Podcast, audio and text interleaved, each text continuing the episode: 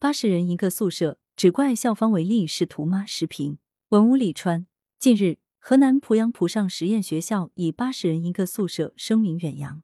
网络视频显示，该校开学第一天，家长送学生去宿舍时，发现宿舍在一个仓库内放置了八十张床，因为刚刚建好，里面的味道很大，很潮湿。房顶是用铁皮瓦弄的，宿舍门上玻璃还没有安装完，床架子上的油漆没有干透，还粘手。厕所蹲坑只有十七个，这个糟糕的住宿环境明显缺乏居住舒适感，且安全隐患多多，让人完全无法接受。当地一位知情人告诉媒体记者，该校近几年名声挺好的，升学率挺高的。今年秋季招生招多了，学校就安排初三学生住在八十人的宿舍里面。学校新招的初一、初二学生住的宿舍都是八人间独立卫浴，安排住八十人宿舍的是初三学生。九月七日，媒体记者从河南省濮阳市经济技术开发区教育局获悉，当地成立了多部门组成的工作专班。九月六日下午，已把八九年级的学生妥善安置到了学校八人间宿舍。九月六日晚，经开区就七年级新入学学生住宿安置工作进行专题研究，同时在征求家长意见后，综合采取如下措施：现有校区尽快启动建设宿舍楼，在环保、消防等检测过关和家长满意后，再安排学生回迁入住。学生住宿过度安置，不同意过度安置的学生可以自行到学校退费。自主择学，启动问责机制，对因学生住宿造成不良影响的相关责任人进行严肃问责。舆情发酵后，当地迅速行动，致力于解决具体难题，这是可以肯定的。但值得注意的是，目下所采取的方案基本可谓过渡性方案、折中方案，也和群众的预期相差甚多。例如，过渡时期让一部分学生住到学校在校外租用的房屋中，校外租房和校内住宿。其安全性和便利性有很大不同，但孩子已读到初三了，要临时转学显然不现实，许多家长或许也只能无奈接受。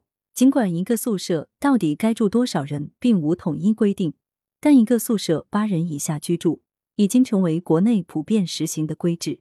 一些地方也制定了中小学校学生宿舍设计规范加以明确，把八十名学生装进一间宿舍。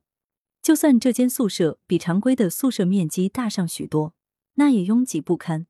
何况这种没有宿舍、拿仓库来凑基础设施糊弄了之的做法，有摆烂之嫌。不知道情况的还以为遇上了黑学校，但这所学校还真的是正经八百的学校。濮阳经济技术开发区濮上实验学校，二零二零年九月在濮阳挂牌成立，主要进行中小学九年一贯制义务教育。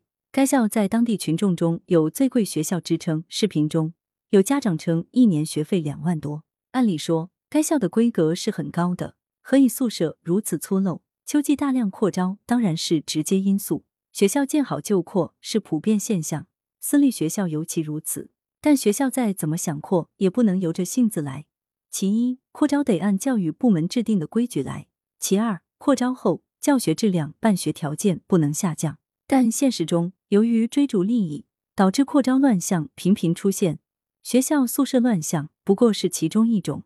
宿舍严重超员，严重损害学生利益，也有违教育公平。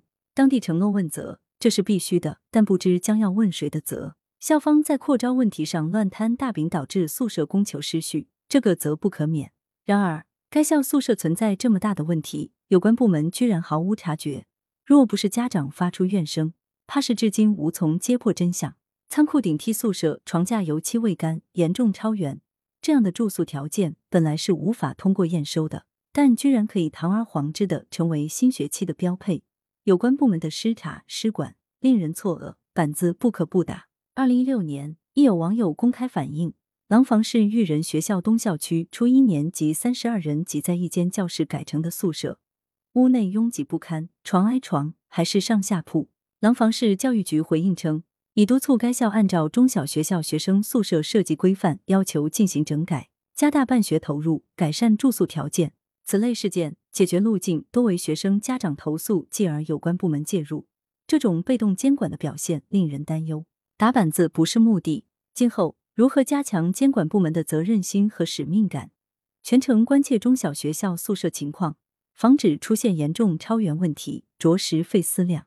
作者是资深媒体评论员，羊城晚报时评投稿邮箱 wbspycwb 点 com。来源：羊城晚报羊城派。